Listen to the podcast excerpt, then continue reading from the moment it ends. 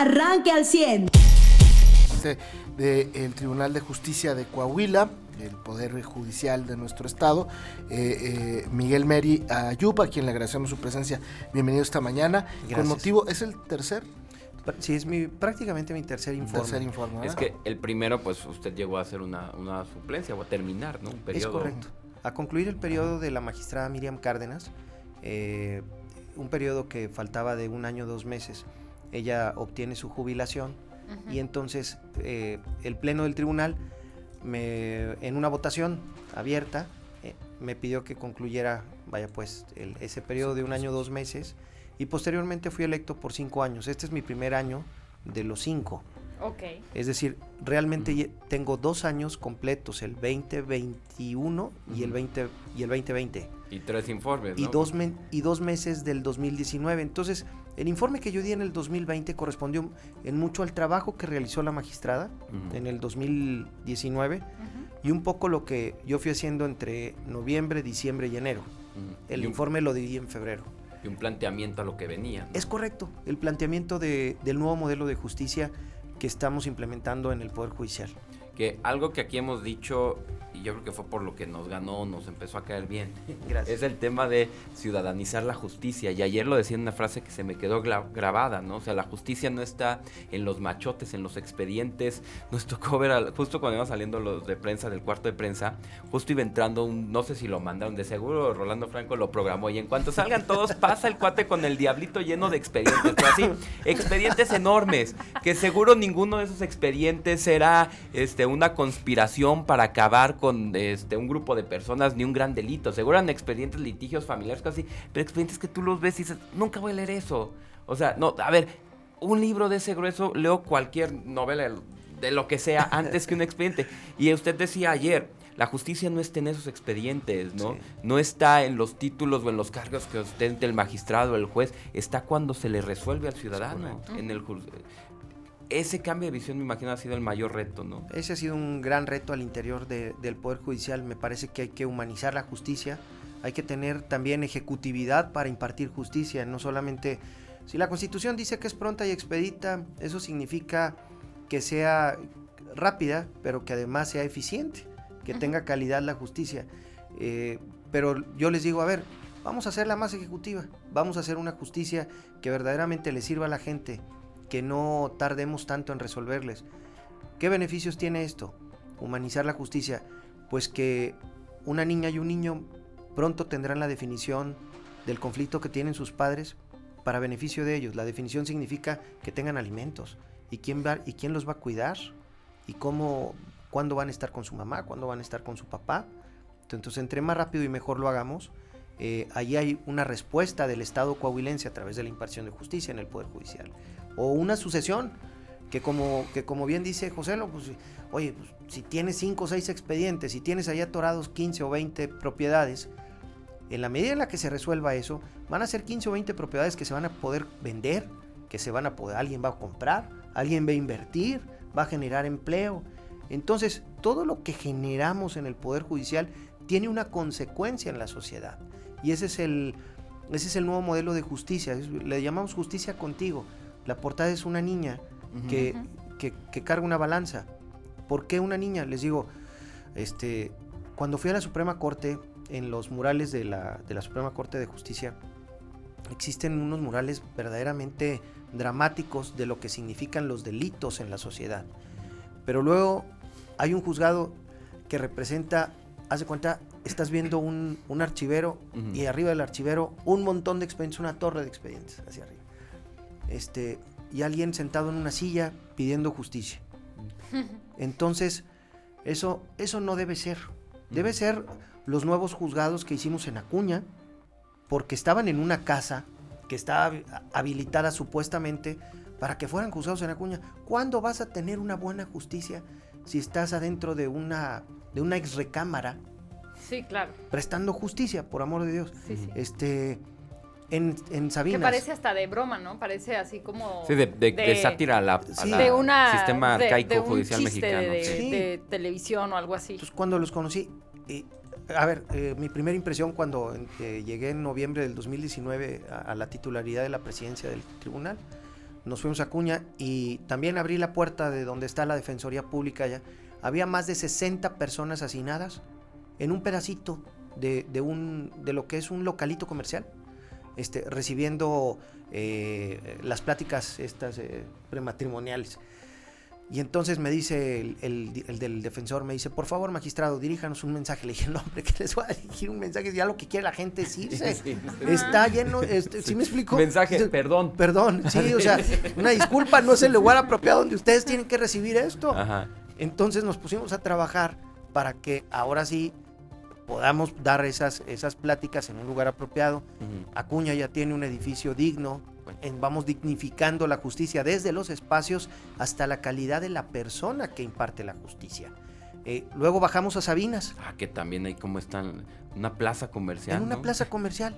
De cuenta que en locales comerciales, ahí tienes los juzgados. Digo, era lo que había, ¿va? Pero. Era- no está bien. Entonces tuvimos que ir haciendo esquemas de, una buena administración financiera, este, de, de una recategorización de los recursos, no todo, se fue- no todo se iba a otros rubros. Entonces, para mí el rubro de infraestructura es un rubro importante. Y en Sabinas construimos uno de los edificios más modernos que implementa ya un nuevo sistema de administración en materia familiar. Ahora el juez no es el responsable de sus secretarios y de los actuarios y del archivo. Ahora tenemos un archivo general, se quita la responsabilidad del juez. Ahora tenemos un pool de secretarios con un administrador que si le piden permiso para faltar o le dio COVID o tal, ya no se enfrenta al juez, ¿sí? En la administración, sino tiene un coordinador, un administrador, que además administra las tres salas de audiencia, que son salas de audiencia mucho más amigables para el efecto de una conciliación, de llegar a un acuerdo, eh, o bien, es decir, con esto el juez ya no tiene responsabilidades de si hay papel o no hay papel, si hay tóner o no hay tóner. Hay quien administra Sí, y él se tiene que dedicar al normal. expediente. Se tiene que dedicar con calidad a la justicia, al actor, al demandado, a ver si puede con una mediación intrajudicial, es decir, dentro del juicio, pues arreglar el conflicto, Claro. ¿verdad? Este y solucionarlo. Este, ese ha sido uno Y de los temas. limitas a que el problema sea problema del juicio, problema de, de- del hecho, no problema de eso, de sí señor, entendemos, pero no hay papel. Sí. Señor, Porque no podemos imprimir porque el- no tenemos toner. el- no se le reto- pudo imprimir el, el citatorio. El reto más importante era cambiar la cultura al interior del sistema judicial, ¿no? No hacia afuera. Porque hacia afuera, pues los que íbamos decíamos, "Puta, ya llevo aquí tres meses y no me arreglan. No ha Ujú. cambiado. Es decir, el reto era adentro, no afuera. El, el reto tiene mucho que ver adentro, en principio, por supuesto, cambiar y implementar una, Hábitos. un hábito y una mística de trabajo y de mejor servicio y una cultura de atención. Exacto, perdón que lo interrumpa, pero creo que aquí implícitamente no se ha dicho, pero usted lo está describiendo tal cual. L- Lo que yo le estoy leyendo entre líneas es que la visión ya no es el sistema de procuración de justicia está hecho para castigar culpables. Ah, si voy a castigar culpables, pues darle las peores condiciones, me vale gorro, es un culpable, ¿no? Como Exacto. quiera lo voy a, a encerrar. Pero si yo lo estoy viendo como voy a hacer justicia, voy a procurar justicia, satisfacer a la víctima, vaya, Ah, entonces sí necesita hacer todo ese replanteamiento que nos está describiendo. Exactamente, es un replanteamiento y al interior, a ver, eh, hasta in- incluso en el cambio de, de concepto al implementar los, eh, las herramientas digitales, no todos los servidores públicos quieren trabajar con una computadora, entonces prefieren llegar al abogado, ver al abogado porque también hay usos y costumbres. Sí, ¿sí? claro. Hay usos y costumbres este, en, en- en todas partes. Y, y- y entonces, al momento de implementar un nuevo sistema digital, también es un cambio en, el- en los hábitos, en las costumbres que, tenía, que tenemos eh, internamente y también para los abogados que dicen, oye, no, yo quiero seguir con el mismo esquema, ya entendí que, que lo implementaste por la pandemia, y, pero la pandemia ya pasó. No, no, no, no. La pandemia es, es una realidad en el mundo que nos obliga a cambiar y a tecnificarnos y a modernizarnos. Claro. No significa que porque ya estemos vacunados con tres vacunas vamos a dejar de utilizar los sistemas.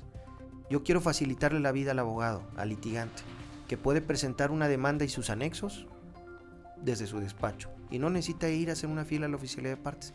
Que al siguiente día va y deposita los anexos, porque su, sí, los anexos en original, en un buzón. Y sí mantengo un expediente en papel, pero hoy litigo y hoy atiendo los asuntos en un expediente digital. Entonces, eso es modernidad, eso es, Es muy importante. claro, eso estábamos 10 años retrasados. Yo me acuerdo de la el documental este de presunto culpable Ah, sí. que, que dices, no, pues es que se perdió el expediente que trajo hace un año, ¿no? Sí. O sea, esas cosas ya no pueden suceder, presidente. Claro que En no. ningún sistema judicial de este país. Que arranquen una hoja. Sí. Que, bueno, este, hay, hay cada caso de hasta la- el abogado y una abogada que se comió la hoja enfrente de todos. No. Se comió la hoja así enfrente de todos, pum, la arrancó y se la comió. Pero se la pasó. O sea, no que se la pasó. Entonces, es real. No era la primera vez que ¿Cuál comía papel. evidencia? ¿no? Sí, o sea, Obstrucción intestinal al día ¿Sí o no? siguiente. ¿Verdad que sí? Este, No, ahora, o cosas que pueden pasar, un incendio, lo que tú quieras. Claro, el expediente digital también es una herramienta para tener este pues un backup, una Ajá. ¿no? O sea, Este, por ejemplo, ayer los- Lozoya que rompió su resolución en frente del juez. Como quiera habría un respaldo digital sin pasar en Coahuila. Sí, hay un respaldo digital que no tienen ellos, este, se la entregaron por escrito, la, la, la rompió, este, pero sin duda alguna, bueno, pues es su copia. Este, Sí, esa fue su O copia. esa era ¿no? para O él. sea, este, se imprimió, se imprimió era unas su 10 veces. notificación. Y, Claro. y- y el, el tema, ¿no? Porque, digo, a nosotros nos llegan luego muchas eh, gente que escribe o comentarios, eh, eh, en su caso, como, no sé, sobre todo divorcios o temas de, de, de patria potestad, cosas así, ¿no? Que dicen, es muy tardado. A ver, yo entiendo que esto varía según los, los, los eh, casos y demás, ¿no? No me puede decir, sí, dura tres meses como librito, no. Pero sí se han logrado reducir tiempos de como estábamos eh, hace, pues vamos a en, no sé, cinco años a como estamos ya eh, saliendo. Creo que vamos a irlo, eh, no como yo quisiera, la verdad. O sea, sí hemos podido ir eh, eh, acortando los tiempos de un juicio, pero creo que con la implementación de los esquemas digitales van a ser posibles. ¿Por qué? Pues porque ya nos vamos a, a notificar a través del, del sistema digital y ya no voy a estar persiguiendo a un actor o un demandado para poderlo notificar cuando su intención es dilatar el asunto. No todas las dilaciones en un asunto tienen que ver con, Con con usted, una con responsabilidad poder, nuestra, claro. sino también con que el otro se esconda para no encontrarlo y para que no corran los términos, para que no corran los plazos. Oiga, ya está aquí, oiga, permítame notificarlo, señor licenciado. Este, no, no, no, de ese asunto no, vengo a notificarme de este, pero de este no, con permiso, y me voy. Este, Sí, como y- y sí es como cierto los bancos, ¿no? Que ahora te encuentran por todos lados, que sí, Claro. que ya antes te hablaban al teléfono de casa o luego te hablaban al teléfono celular y Pues ahora no, te hablan sí. hasta por el WhatsApp. Ajá. Entonces los, los este, las te partes se preguntan ¿y, por qué? Bueno, hay varias circunstancias, no estoy echan- no estoy eh, trasladando la culpa. ¿sí? Este, estamos cambiando y, y- y di- y reitero, eh, tenemos avances para poder ser más ejecutivos y acortar los plazos en, en los, en los juicios, eh, pero los sistemas digitales van a funcionar mejor. Y el segundo punto que tenemos, que, que es una agenda pendiente del Poder Judicial, es la incorporación de más juezas y jueces. Tengo los mismos 89 juezas y jueces. Son 47 hombres y 42 mujeres en juzgados de primera instancia. Eh, cuento con los mismos y tengo los mismos 215 mil asuntos al año.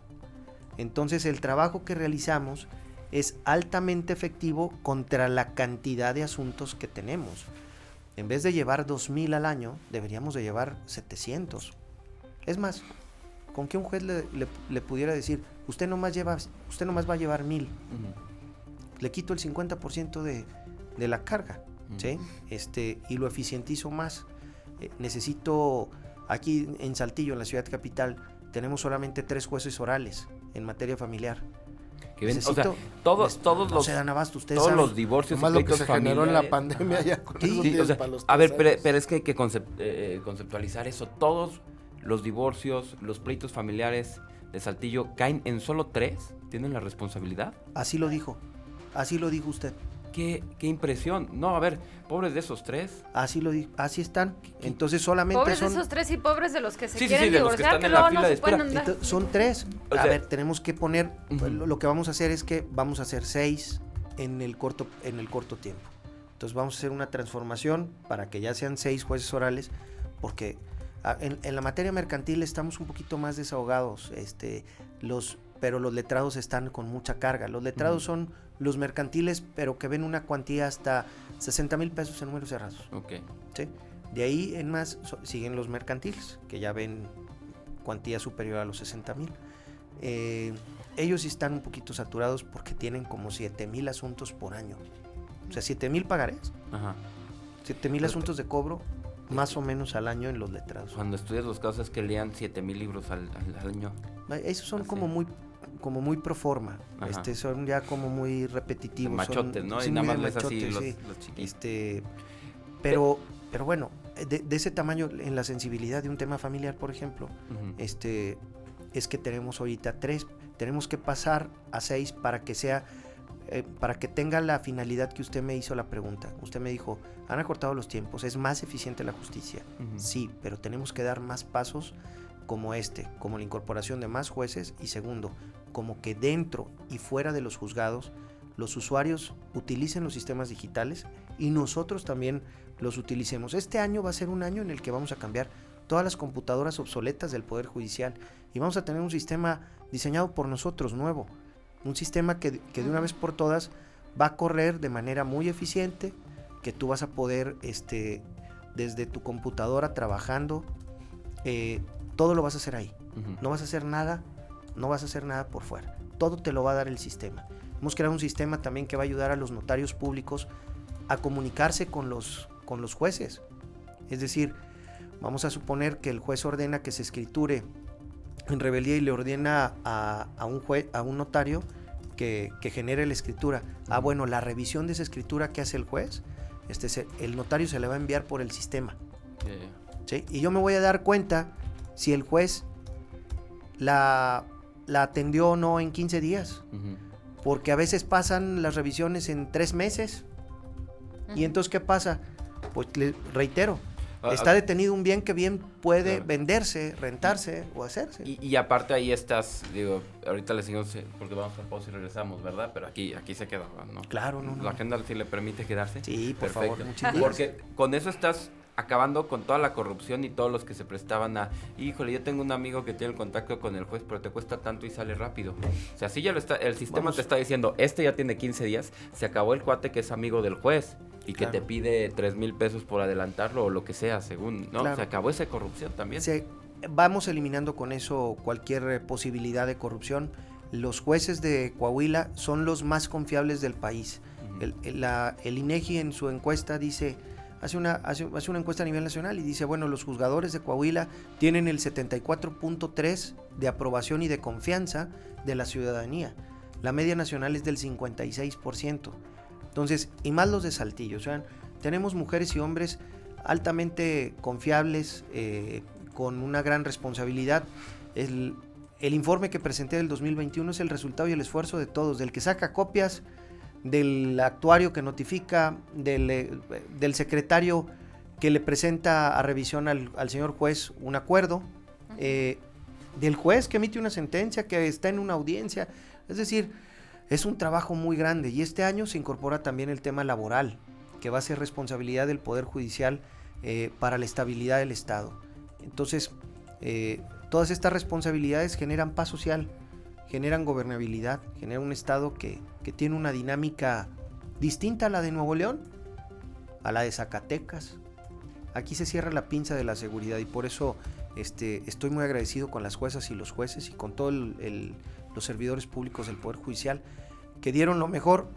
y este año yo les digo, es el momento de la consolidación de varios proyectos que ya iniciamos y la implementación de otros como la ciudad judicial, como los juzgados especializados en medio ambiente y especializados en hipoteca.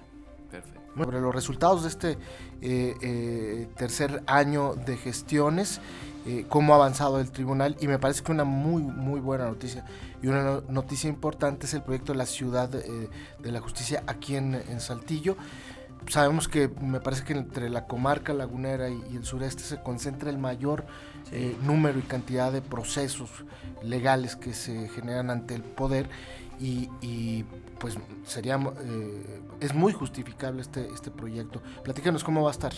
Claro que sí, muchas gracias. Pues hemos venido, como les digo yo, de menos a más. Empezamos en Acuña, seguimos en Sabinas y un proyecto más grande, el más grande de todos, se trata de la ciudad judicial aquí en la capital de nuestro estado, en Saltillo, para brindar el servicio de impartición de justicia a Saltillo, Arteaga, a los saltillenses, a los arteaguenses, este, a los ramos arizpienses, General Cepeda, Parras. ¿no? a toda la zona conurbada. Entonces, es un, es un centro, es una ciudad judicial, eh, gracias al apoyo del señor gobernador, del ingeniero Riquelme, que nos eh, pues, donó, en este caso, un terreno de dos hectáreas que está al ladito de la Auditoría Superior, gracias también al auditor. Eh, esto es en Fundadores, esquina con Colosio. Los límites de Arteaga y, y Saltillo. Y Saltillo, sí, sí, allá va- ya ven que el Colosio desemboca hasta Fundadores. Sí. Bueno, pues ahí, este, al ladito son dos hectáreas. Eh, vamos a tener más de 10 mil metros cuadrados de espacios donde nos vamos a ahorrar 8 y medio millones de pesos de rentas que pagamos nada más en Saltillo por espacios que necesitamos. Es decir, si necesitamos Sí, sí, 10 sí. mil, imagínense. Este, pero hoy los juzgados mercantiles están en Musa, esquina con Colosio. Los juzgados civiles y familiares están acá en el periférico, en el Parque Las Maravillas. Pero enfrente del.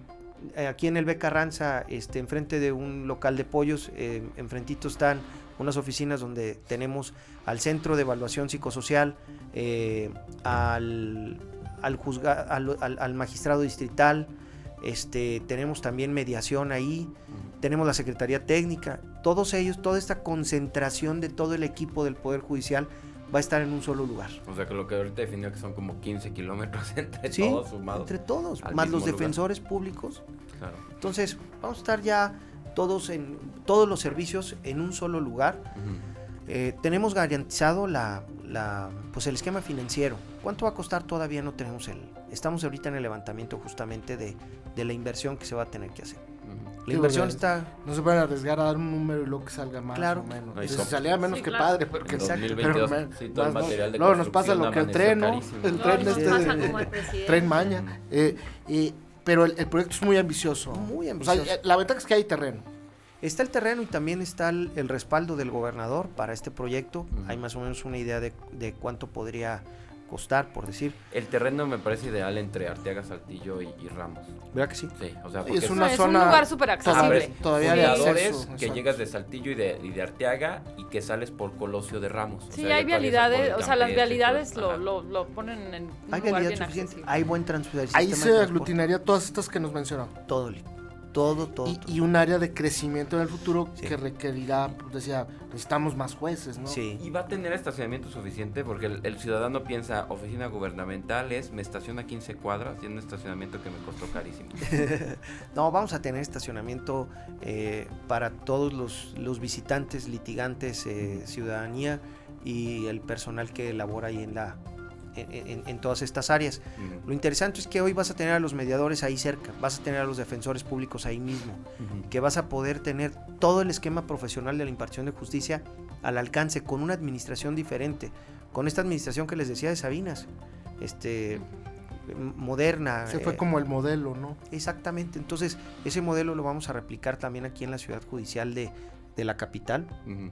Eh, yo creo que estaremos en, en pro- pronto poniendo la primera piedra, generando la licitación después de, de hacer el, el levantamiento que estamos de las necesidades. Es decir, ahorita por decir, son seis jueces familiares que, con los que vamos a terminar. Vuelvo al mismo ejemplo. Pero la necesidad de Saltillo es llegar a 12, a Sí. 13, a vamos a tener la, la disponibilidad de crecimiento. O sea, construirle los espacios porque Claro, Ah, para es que no que sea buscas, claro. obsoleta. Entonces, verla con, con una necesidad del presente, pero también con una buena proyección de futuro para, para la ciudadanía. Entonces, este, también proyectando si cabe allí el área laboral, que va a ser una responsabilidad, los juicios laborales. Aquí en Saltillo se, se, se llevan más o menos al año, se atienden 3.000 asuntos laborales. Entonces, súmenle a los 200.000 asuntos que traemos, otros 3.000 de Saltillo, más otros 3.500 de Torreón, más otros 1.500 de Piedras Negras, otros 1.000 de Acuña, 780 de Sabinas. Este, es decir, más o menos son unos cerrados anualmente, otros 10.000 asuntos, pero en materia laboral, eh, que van a estar ya incorporados al Poder Judicial. Correcto. Eh, el proyecto tendría, es decir, la, la de Sabina se terminó pronto, ¿no? Sí, los terminamos prácticamente, en- los iniciamos eh, Acuña y Sabinas como en abril, en mayo, más o menos en abril, mayo, Muy y los terminábamos en diciembre y nos cambiamos en enero. Correcto. Este, ha servido mucho a la ciudadanía de, eh, acuñense, de Sabinas, y aquí en Saltillo, bueno, pues va todos los servicios tenerlos concentrados, va a ser de gran beneficio para todos los que vivimos aquí en la capital de Coahuila. Y se va a dignificar el trabajo del poder, ¿no? Además, Claro. que es lo más- Es- algunas platicamos de ese tema, ¿se acuerdan? Aquí trajimos la nota de calidad en la justicia, ¿no? O sea, no es solo justicia de calidad, no es solo así que rápido tener una resolución, sino que la resolución traiga calidad. Y ahí es donde está, ¿no? En lo Claro. que el, el ciudadano va a recibir como justicia, ¿no? Eh, presidente, el, el tema de- de- del ciudadano, eh, el que se acerca, el que llega, le llega una demanda, te asustas, dices, ¿qué voy a hacer? Este, ya te ves en el penal, es decir, digo, finalmente ese es, y luego llegas al tribunal y, el, guardia que está ahí te dice, no, tiene que ir con el licenciado fulano, es decir, e- esa cultura eh, eh, tiene que ir cambiando también para el ciudadano cómo hacerlo. Hemos ido cambiándola y, y erradicándola, estando cerca de los funcionarios con la visitaduría, estamos cerca de ellos y, y todos como equipo en la implementación de y en el cambio de esta de, esta, de estas prácticas, de esta mentalidad que, que se tenía. Y yo creo que también la dignificación de los espacios va ayudando, va ayudando. Este, también con el Instituto de Especialización Judicial hemos podido ir dándoles cursos al- a todo el personal auxiliar, al administrativo, a, a todo, es decir, a los jueces, a secretarios. Hemos ido especializando los temas. Bueno, desde cursos de ortografía, o sea, este, hasta cursos de atención a la ciudadanía eh, para sensibilizarnos y, como yo les digo, humanizar la justicia, ponerla cerca de la gente Ujú. para que cuando tenga un, pro- un problema se acerque con nosotros. El Poder Judicial tiene grandes retos y, es, y, y el gran reto es el crecer en más personal para brindar un mejor servicio. Yo, o sea, nosotros somos los que utilizamos las máquinas. No necesito más, co- necesito computadoras nuevas para el personal. No necesito más computadoras, me explico. Ujú. Necesito más capital humano para poder claro. brindar un servicio de mejor atención desde la Defensoría Pública. Quien no tiene recursos y necesita un defensor, se acerque con nosotros. Hoy un defensor, tenemos nosotros en el estado 114 defensores públicos, los cuales ven en promedio 200 asuntos al año, 200 juicios. Esto equivale a que la Defensoría Pública lleva el 85% de las defensas en materia penal. El 85%. Entonces necesitamos más defensores públicos para prestar un mejor servicio. O sea, solo el 15% se paga su propio abogado. Es de correcto. los- de los denunciados. Exacto. Y el 85% de cualquiera va a tener que. va- se va a encargar el Poder Judicial de darle a Tiene un defensor. Ajá. Entonces ahí está el. Poder Judicial también. Eh, con la creación sí, del... Es que voy entendiendo desde ahí, o sea, por eso dicen, es que en México el único delito es ser pobre. No, es que pues, si no eres, si eres de ese 85% y te toca una carga de defensores que tienen que ver, vaya, el 85% de las denuncias, Es correcto. pues claro que no vas a tener esa calidad de, para Y además defenderte. fue muy maltratada la Defensoría Pública, ¿no? En, en este país. Eh, muy maltratada que ha estado la Defensoría Pública, me parece que han querido hacer esfuerzos por, por mejorarlas. Eh, la Defensoría de nosotros es una Defensoría que depende orgánicamente del Poder Judicial, pero tiene independencia. Eh, mi, o mi- eh, a ver, mi, mi comentario es, necesitamos más defensores y mejor pagados. Ujú. Son altamente efectivos Ujú. las mujeres y hombres que trabajan en la Defensoría Pública. Sí, que, que hoy Pero se han tienen- especializado en la conciliación, trabajo ¿no? Hay una carga de trabajo. y un límite humano. Que hoy se han especializado en la conciliación, no en el pleito Sí. judicial, ¿no? Todos los servidores públicos del Poder Judicial nos estamos capacitando en la mediación. Ese es un punto bien interesante. La mediación es una herramienta Te que ayuda a una cultura de paz, te evita juicios, este, Dinero. dinero, eh, Pleito. Claro, este, al final de cuentas, No, ¿y, y quién prefiere que la... O sea, yo prefería que la justicia se resuelva por lo que yo decidí, no el juez. La verdad, eso es... Eso es Por un- para por una- mí, por lógica, eso es más justo, ¿no? Lo que yo decidí y lo que la Sí, pero pa- otra bajo un argumento de ley que te permita Ajá. mantener la paz en Ah, el no, sí, futuro, ya no nos claro. pudimos poner de acuerdo, ya no pudimos, sí, ya que decide el Sí, juez. ya que la ley, ¿no? Órale, ajá, y el juez y de manera este imparcial. Pero Se nos eh, hay acabó el tiempo, presidente, pero lo invitamos a que nos visite próximamente. Nos Oye, ponemos de sí, porque el tema da para mucho, muy ¿eh? contento Es de muy estar interesante eh, eh, platicar con más jueces, ¿no? Yo le voy a ser bien honesto, de repente es una sentencia y dejaron libre al violador y pues, pues la reacción es cómo lo dejaron libre si estaba... Bueno, a veces el juez no tiene esa... Uh, eh, eh, contacto con los medios, con la gente, son como personajes este, tocados por el dedo de Dios y dices tú, bueno, son seres humanos que van al supermercado, que, que, van a la escuela, que, que realmente creo que es parte de la socialización, ¿no? Yo, yo siento que los jueces eh, se han sensibilizado mucho, tanto que en el que la licenciada Lilia Verónica Sánchez ha obtenido un premio nacional por parte de la Suprema Corte de Justicia por una de las sentencias mejor dictadas en materia de violencia familiar este, y sobre todo juzgar con perspectiva de género. Hoy les puedo decir que en Coahuila no hay ninguna sentencia absolutoria para el tema de feminicidio y feminicidio en grado de tentativa. Todas han sido condenatorias. Ponemos especial atención en la violencia familiar. Ponemos especial atención en los temas de violación, secuestro, todos los delitos de alto impacto.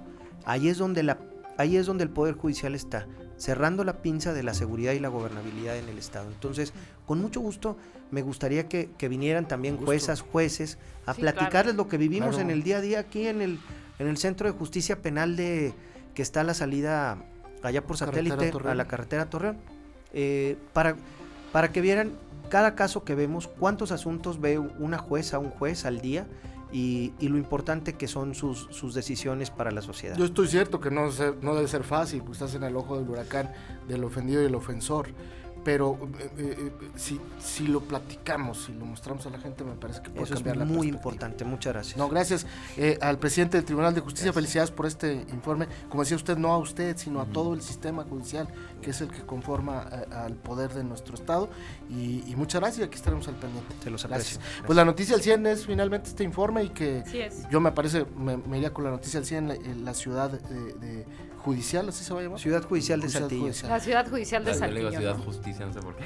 Me gusta más que Judicial porque yo me acuerdo de los judiciales acá. Ciudad Justicia. Marvel, ¿no? Exacto. Ciudad. Exactamente. Es Marvel, ¿no? Exacto. Ah. Exactamente. Gracias, Miguel Mérida. Al contrario, gracias. Usted ya está informado.